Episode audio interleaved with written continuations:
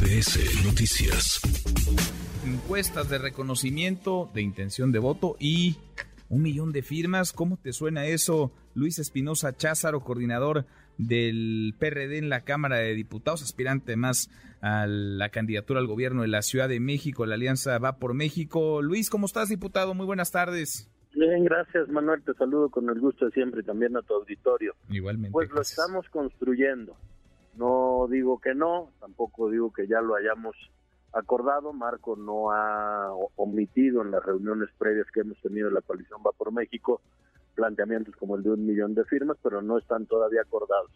A mí lo de la encuesta como un elemento de valoración, no de determinación, me parece válido.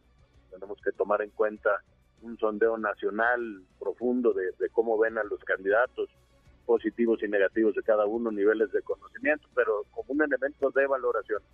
Nosotros hemos ya venido hablando también que quizá la problemática del método sería una especie de colegio electoral donde pudiéramos PAN, PRI, PRD tener a nuestras nacionales y darle un espacio para que se vea representada un poco como lo hacen los demócratas en Estados Unidos, pues este colegio electoral decidiría con base en las encuestas y a quienes hayan pasado los filtros, pueden ser un millón de firmas, pero pueden ser quizá menos, o puede ser un número de, intención de voto.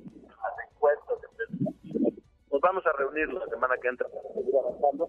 Lo que sí te quiero decir es que estamos los tres partidos, digamos, con un ánimo constructivo, aun cuando no hemos terminado de, plantear una única visión, el, ánimo del, del PRD, del PAN y del PRI, pues es de encontrar la solución no de buscar cuáles son nuestras diferencias en cuanto al método. Ahora, eh, por lo que plantea, se trataría, digamos, de un método acordado entre las tres dirigencias para que hubiera un proceso único entre los tres partidos, porque hay quien plantea que el PAN tenga el suyo, el PRD el suyo, el PRI el suyo, y después ya cada una con su ficha, digamos, se sienten a la mesa y definan, no sé, una encuesta, foros, debates, eh, un método, pues, para encontrar al candidato o a, la, o a la candidata. ¿Tú piensas que sería mejor, digamos, un método en conjunto entre los tres partidos? Yo creo que el tiempo ya nos está alcanzando, esperar a que el PAN defina y luego el PRD y el PRI, y si la sociedad civil presenta a alguien y luego regresar a una nueva procesamiento me parece que, que ya no nos va a dar ni el tiempo ni, ni, la actividad. Y por otro lado, pues la contienda debe ser equitativa para los que sean del PAN, del PRD, del PRI, de la sociedad civil. Si el proceso de selección del PRD es distinto al del PAN, pues alguien podría decir, pues fue más fácil ser candidato del PRD que al que le toque competir por el PAN.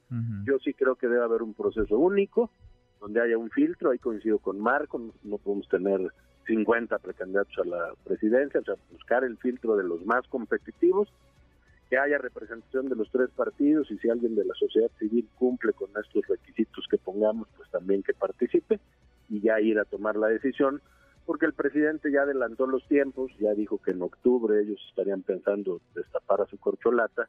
Yo creo que nosotros con un método democrático en octubre o noviembre deberíamos también ya liberar al hombre o a la mujer que nos encabece la parte de la presidencia de la República, pero lo mismo aquí en la ciudad, yo que ya la estoy recorriendo, pues necesitamos certeza de qué método van a poner los partidos para ponernos a trabajar en ese sentido. Pero estamos trabajando bien, Emanuel, te lo, te lo digo con franqueza, las últimas dos reuniones han sido muy constructivas, no es fácil, estamos innovando en la forma de hacer política, ¿no? Porque el PRI tenía sus métodos de asignación, el PAN los suyos y el PRD, y ahora estamos uno en conjunto, pero hay buen ánimo. Pues si no es, no es fácil, entonces para el caso Ciudad de México, ¿te imaginas algo similar, parecido, un método, eh, digamos, acordado entre los tres, entre los tres partidos, en el cual eh, tú participarías, ¿no? Tú te inscribirías. Por supuesto, eh, y yo me voy más allá en el caso de la ciudad, porque ahí sí ya soy actor.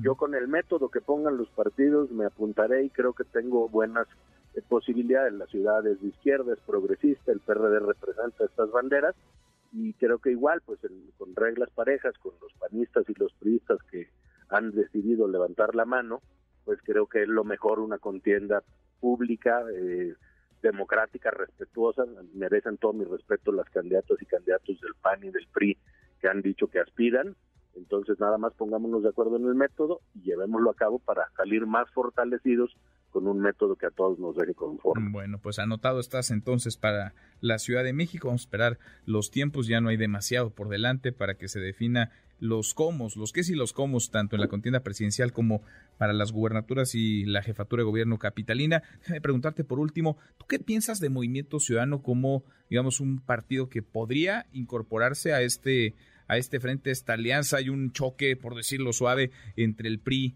y MC. Eh, ¿Tú pensarías en que hay oportunidad, todavía hay espacio para que Movimiento Ciudadano forme parte de una, de una alianza opositora? Pues el espacio está abierto. Tú, eh, yo lo he dicho aquí en tu programa, la invitación se hizo desde la elección de 2021. Si hubiera venido MC con nosotros, tendríamos mayoría en la Cámara de Diputados y hubiéramos podido modificar los presupuestos del Ejecutivo.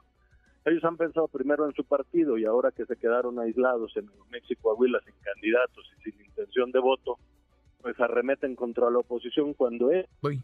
Se nos cortó. A ver, recuperamos a Luis Espinosa Cházaro, el coordinador del PRD en San Lázaro, porque sí, hay un enfrentamiento entre Movimiento Ciudadano y el PRI en PRI que ha, en voz de Alito, comparado o tratado de equiparar a Movimiento Ciudadano con Morena y en Movimiento Ciudadano pues han dicho que con el PRI literalmente ni a la esquina.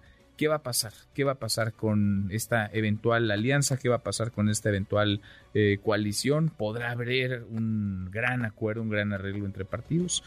Lo, lo veremos. Redes sociales para que siga en contacto: Twitter, Facebook y TikTok. M. López San Martín.